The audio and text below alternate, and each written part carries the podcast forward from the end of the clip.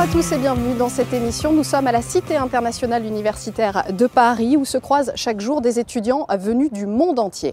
La France accueille chaque année des étudiants étrangers en nombre et à Paris, beaucoup d'entre eux sont logés dans ce lieu dont nous découvrirons l'histoire passionnante tout à l'heure.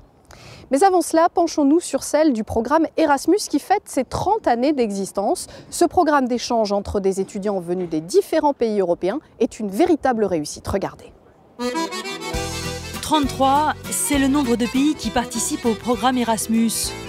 Les 28 de l'Union européenne, plus l'Islande, la Norvège, le Liechtenstein, la Macédoine et la Turquie. À la création d'Erasmus en 1987, on ne comptait que 11 participants. Aujourd'hui, 5 millions de personnes ont déjà effectué un séjour à l'étranger grâce à Erasmus. Plus de 3 millions d'étudiants, mais aussi des lycéens, des apprentis, des formateurs et des demandeurs d'emploi. Rien qu'en France, plus de 600 000 étudiants et plus de 120 000 enseignants en ont bénéficié. L'Hexagone est après l'Espagne le pays qui envoie le plus de candidats. Il est troisième dans l'ordre des pays d'accueil, derrière l'Espagne et l'Allemagne. Le budget européen consacre 16 milliards 400 millions d'euros au programme Erasmus de 2014 à 2020, dont 1 milliard et demi pour la France. Un investissement fructueux puisque 1 million de bébés seraient nés grâce à Erasmus, avec un étudiant sur quatre qui aurait trouvé son partenaire lors de son séjour. La France est l'un des pays au monde qui accueille le plus d'étudiants étrangers, plus de 300 000 chaque année. Alors pourquoi cet attrait pour les études en France? La question a été posée à des étudiants de divers horizons. Ils viennent de Russie, d'Italie ou de Norvège et ont choisi Paris, Strasbourg, Toulouse pour leurs études. Les universités françaises ne sont pas en tête des classements internationaux, pourtant elles attirent toujours plus de 310 000 étudiants étrangers chaque année. Vyacheslav Terenziev en rêvait depuis son enfance dans le sud de la Russie. Le voilà à 23 ans étudiant à Paris, à la prestigieuse université de la Sorbonne. Pour moi, c'est tout d'abord l'histoire, puisqu'il y a pas mal de gens euh, hyper connus qui ont fait ces études ici. Euh, tels que Marie Curie, euh, Louis Pasteur. Et pour moi, d'étudier, de, faire mes études dans le même endroit que, eux, c'est extraordinaire. L'étudiant russe a aussi choisi Paris pour sa réputation de capitale festive. Je pense que c'est une association étudiant euh, qui a je suis pas sûr. Bah, on va demander. Excusez-moi, c'est quoi? Euh, C'est l'école centrale. L'école centrale. Là. Ok. Une fête, c'est mi-octobre. C'est toujours pour les étudiants faire la fête, c'est l'habitude. On ne fait pas que les études en France. la douceur de vivre, ce Norvégien l'a trouvé à 2000 km au sud de sa ville, à Toulouse.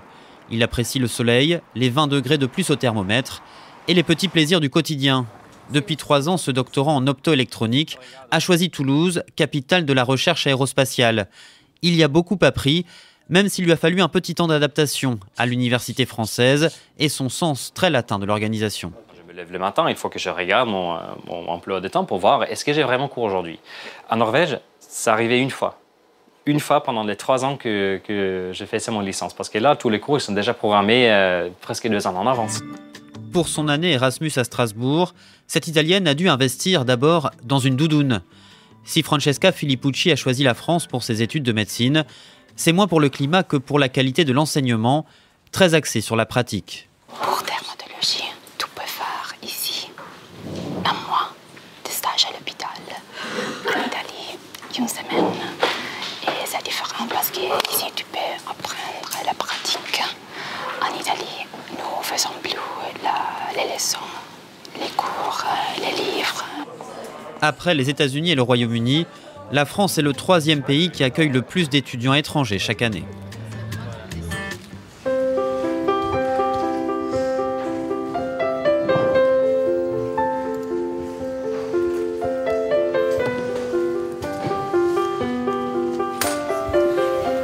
Nous sommes maintenant dans la bibliothèque de la Cité internationale universitaire et je suis avec Karine Gambi, responsable de ce lieu. Bonjour. Bonjour.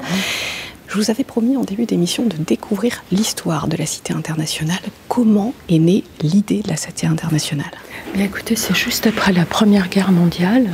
Euh, un conflit qui avait quand même fait des, millions de morts. Et l'idée, c'était de remettre tous les jeunes ensemble, euh, quelles que soient leurs origines, leur culture, et de leur réapprendre à vivre ensemble pour construire un monde de paix. C'était vraiment l'idée de base. Et puis, euh, il fallait aussi que l'Université de Paris soit à nouveau accueillante à tous les, talents venus de tous les pays du monde. Donc, ça contribuait aussi à son rayonnement international. Un siècle plus tard, euh, cette idée, elle continue à, persister et la Cité internationale s'élargit. Oui, absolument. On a essayé de maintenir ce flambeau pendant toutes notre, nos 90 ans d'existence.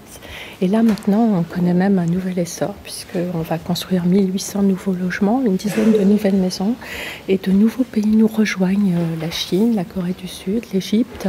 En fait, euh, la cité, c'est d'abord des pays qui sont venus construire leurs maisons pour participer tous ensemble à cette œuvre euh, de paix. Comment est-ce qu'on obtient une chambre à la cité universitaire? Ah, c'est pas facile, hein. il, y a, il, y a, beaucoup de candidats et bon, on a quand même 6000 logements euh, offerts aux, étudiants et aux chercheurs. Il faut être en master euh, et puis il faut être inscrit dans un cursus diplômant des universités ou des grandes écoles d'Île-de-France et mettre sa candidature en ligne sur le site euh, ciup.fr. Au cours de sa longue histoire, la Cité internationale universitaire, elle a, accueilli euh, des euh, étudiants qui sont devenus célèbres par la suite Ah oui, on a évidemment accueilli beaucoup d'étudiants. On peut citer par exemple dans le monde politique des gens comme Bourguiba, euh, Léopold Sédar Senghor, euh, Raymond Barre. et puis dans le monde, je dirais, de la culture ou des arts, Jean-Paul Sartre, Costa Gavras, des personnalités remarquables. La cité universitaire, elle fonctionne en maison par pays. Expliquez-nous ça. Oui, chaque pays euh, présent ici a sa propre maison et accueille ses étudiants. Mais pour favoriser les brassages culturels et disciplinaires, toutes les maisons échangent entre elles leurs résidents. Donc par exemple, la maison d'Italie va admettre euh, des résidents italiens. Mais ensuite, ils vont pouvoir habiter au Japon, au Brésil, à la maison de l'Inde. Enfin voilà, c'est un petit tour du monde. Euh, dans le, dans le parc de la Cité. Et au milieu de toutes ces communautés, vous accueillez une partie d'étudiants réfugiés. Expliquez-nous ça. Oui, euh, on a accueilli une vingtaine d'étudiants syriens depuis deux ans. Euh, le but, c'était vraiment de permettre à des jeunes qui avaient été obligés d'interrompre leurs études à cause de la guerre, de trouver ici des conditions favorables pour reprendre ces études. Et enfin, on constate quand même que ça a été une vraie réussite, ce programme d'accueil de, de réfugiés syriens. Merci beaucoup, Karine Cambi. Et ce programme d'accueil des réfugiés dans les universités françaises, il a aussi bénéficié à 80 migrants de la jungle de Calais qui suivent aujourd'hui des cours à l'université de Lille. Et je mets quoi là? S. Hein Ils apprennent les bases de la grammaire française dans une salle moderne de l'université de Lille. Ils viennent du Soudan, d'Afghanistan ou du Pakistan, où ils étaient étudiants, vétérinaires ou journalistes. Tous sont passés par la jungle de Calais et ont été sélectionnés il y a un an pour intégrer la faculté. Je suis très content, j'ai appelé ma famille, il y a aussi les très très content, mais c'est un, oui, une chance pour moi. Ici, euh, toutes les choses ont changé. On a une chambre pour chaque personne. Euh, on a mangé dans le restaurant de l'université. Et on a intégré avec euh, gens français, c'est une bonne chose pour nous. C'est quoi le pluriel d'hôpital? Un hôpital des hôpitaux. La priorité, maîtriser le français pour pouvoir reprendre les études qu'ils ont dû abandonner en quittant leur pays. Passer du statut de migrant à celui d'étudiant, c'est retrouver la possibilité d'imaginer un avenir. La vie d'avant euh, se transforme pour devenir autre chose. Et ça, justement, euh, ça, va, ça va évoluer. Déjà, être dans un espace euh, dans lequel ils sont en sécurité, malgré les difficultés. Chaque jour, ces étudiants réfugiés ou en demande d'asile se fondent un peu plus dans la masse des 66 000 étudiants lillois. Mais un an après le démantèlement de la jungle où ils ont vécu des mois difficiles, les souvenirs restent intacts, notamment pour Alam Zebkan, ce jeune étudiant pakistanais. Il y a des, beaucoup d'amis euh, afghans et soudanais, euh, érythréens, beaucoup d'amis. Quelquefois, je suis très euh, triste. Je ne sais pas, elle, elle fait quoi, elle, elle est dormie où, elle est mangée où, mais c'est ça. Vos amis? Mes amis. L'Université de Lille leur offre les droits d'inscription. Pour la première année de fac, logement et nourriture sont pris en charge par la préfecture. Des conditions qui leur permettent de suivre les cours chaque jour, dont une partie intégrée aux autres étudiants, des étudiants souvent admiratifs. Je sais que c'est difficile pour lui, mais il, a, il, garde toujours le sourire à chaque fois, il est toujours souriant. -hmm. et il, il travaille. Enfin, on, on remarque pas qu'il a des difficultés, quoi. Alam Zebkan et Kalim Mula ont su saisir leur chance, une chance offerte l'an dernier à 80 privilégiés sur 7000 personnes que comptait la jungle de Calais.